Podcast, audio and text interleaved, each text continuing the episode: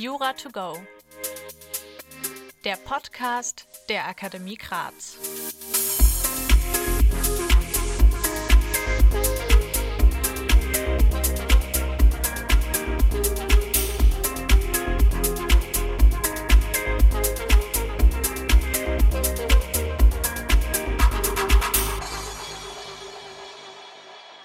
Hallo und herzlich willkommen zurück bei Jura to go. Endlich gibt es mal wieder eine Fallfolge und zwar den Labello-Fall. Bei dem Labello-Fall handelt es sich um einen absoluten Klassiker. Die Täterin, nennen wir sie A, begab sich in diesem Fall zu einer Drogerie und als die dort arbeitende Verkäuferin ihr den Rücken zuwandte, holte A aus ihrer Handtasche ein Labello, trat hinter die Verkäuferin und drückte ihr den Labello-Stift in den Rücken. Sie wollte dadurch bei der Verkäuferin die Vorstellung entstehen lassen, dass sie dieser eine Waffe an den Rücken hielt. Das klappte tatsächlich auch. Die Verkäuferin hielt den Labello für eine Waffe und händigte deshalb der A Bargeld in Höhe von etwa 140 Euro aus. Hat sich also richtig gelohnt, wie man merkt. In erster Instanz wurde A vor dem Landgericht dann wegen schwerer räuberischer Erpressung verurteilt, reichte aber Revision beim BGH ein. Entschieden hat der BGH am 20. Juni 1996 unter dem Aktenzeichen 4 Strafrecht 147-96. In der heutigen Folge gehen wir die Lösung dieses Falles nach BGH-Rechtsprechung durch. Bevor wir das aber machen, möchte ich noch einmal kurz über die Wichtigkeit von juristischen Ausbildungszeitschriften sprechen. Es ist extrem wichtig, dass ihr im Jurastudium so früh wie möglich anfangt, euch so klassische Fälle als auch aktuelle Rechtsprechung anzugucken. Das könnt ihr idealerweise mit Zeitschriften, die genau darauf ausgerichtet sind, Fälle für Jurastudenten aufzubereiten. Sponsor der heutigen Folge ist der Beck Verlag und auf der Website des Beck Verlags könnt ihr verschiedene Zeitschriften wie etwa die Use, die NJW und die JA abonnieren. Insbesondere könnt ihr euch auch ein kostenloses Probeabo holen und so erstmal die Zeitschriften ausprobieren, bevor ihr euch für eine entscheidet. Der heutige Fall war auch schon in der NJW, also der neuen juristischen Wochenzeitschrift, zu finden. Auf Back Online könnt ihr auch viele Artikel dieser Ausbildungszeitschriften einfach mit einem Online-Zugang finden. Fangt so früh wie möglich im Studium damit an, solche Zeitschriften zu lesen, damit ihr ein Gefühl für die problematischen Stellen von Klausurfällen bekommt und vor allem euch mit wichtiger Rechtsprechung auskennt, die möglicherweise in euren Klausuren drankommen könnte. Ich werde euch in die Shownotes einen Link reinstellen von dem Beck Verlag, über den ihr eine Übersicht aller Ausbildungszeitschriften des Beck Verlags bekommt. Holt euch dort auf jeden Fall mal ein kostenloses Probeabo, damit ihr für euch rausfindet, welche Zeitschrift gut zu euch passt. Bevor wir im Detail die Lösung durchgehen, möchte ich erstmal kurz die einzelnen Schritte, ich sag mal, auditiv skizzieren, damit ihr wisst, worauf wir gleich eingehen werden. Wir prüfen, ob es hier tatsächlich eine schwere räuberische Erpressung gab und prüfen deshalb natürlich erstmal den objektiven Tatbestand.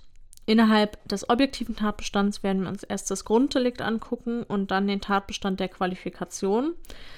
Für das Grunddelikt brauchen wir eine Nötigung, einen Nötigungserfolg, eine Vermögensverfügung und einen Vermögensnachteil. Danach, wie gesagt, prüfen wir Tatbestand der Qualifikation und gehen dann rüber zum subjektiven Tatbestand, wo wir erstmal Vorsatz hinsichtlich des Grunddelikts und der Qualifikation prüfen und dann, ob auch eine Bereicherungsabsicht vorlag. Dann schließen wir ab mit Rechtswidrigkeit und Schuld. Ich starte die Prüfung im Detail. Wir fangen natürlich mit dem objektiven Tatbestand der Paragraphen 253, 255 Strafgesetzbuch an. Wir brauchen erstmal eine Nötigung. Hierfür müsste Gewalt gegen eine Person oder die Drohung mit einer gegenwärtigen Gefahr vorliegen. Zur Differenzierung Gewalt gegen eine Person erfolgt gegenwärtig, während die Drohung auf ein zukünftiges Übel gerichtet ist. So kann man das ganz gut unterscheiden. Aber wir müssen natürlich auch noch die Definitionen kennen. Gewalt ist jede Kraftentfaltung, durch die physischer oder psychischer Zwang auf das Opfer ausgeübt wird, der sich zumindest körperlich auswirkt.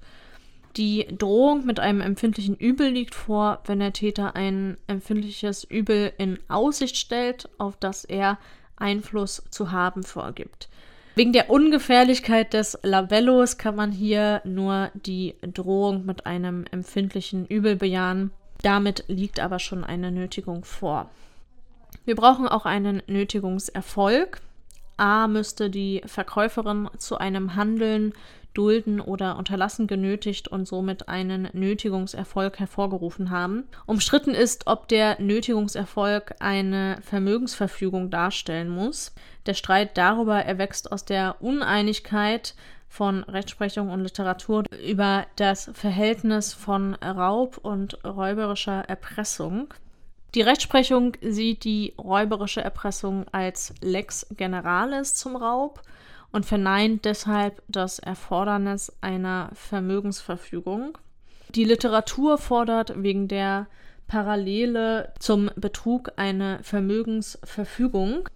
Hier müssen wir den Streit nicht entscheiden, da hier ohnehin eine Vermögensverfügung durch die Verkäuferin und zulasten des Drogerieinhabers vorliegt. Ein Vermögensnachteil kann auch klar bejaht werden. Der liegt hier im Verlust der 140 Euro beim Geschäftsinhaber.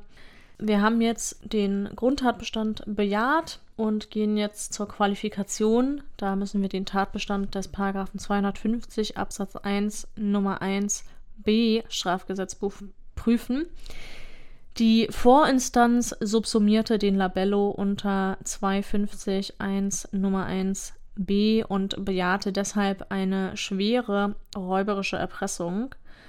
Nach 250 ist auf Freiheitsstrafe nicht unter drei Jahren zu erkennen, wenn der Täter a. eine Waffe oder ein anderes gefährliches Werkzeug bei sich führt oder b. er sonst ein Werkzeug oder Mittel bei sich führt, um den Widerstand einer anderen Person durch Gewalt oder Drohung mit Gewalt zu verhindern oder zu überwinden.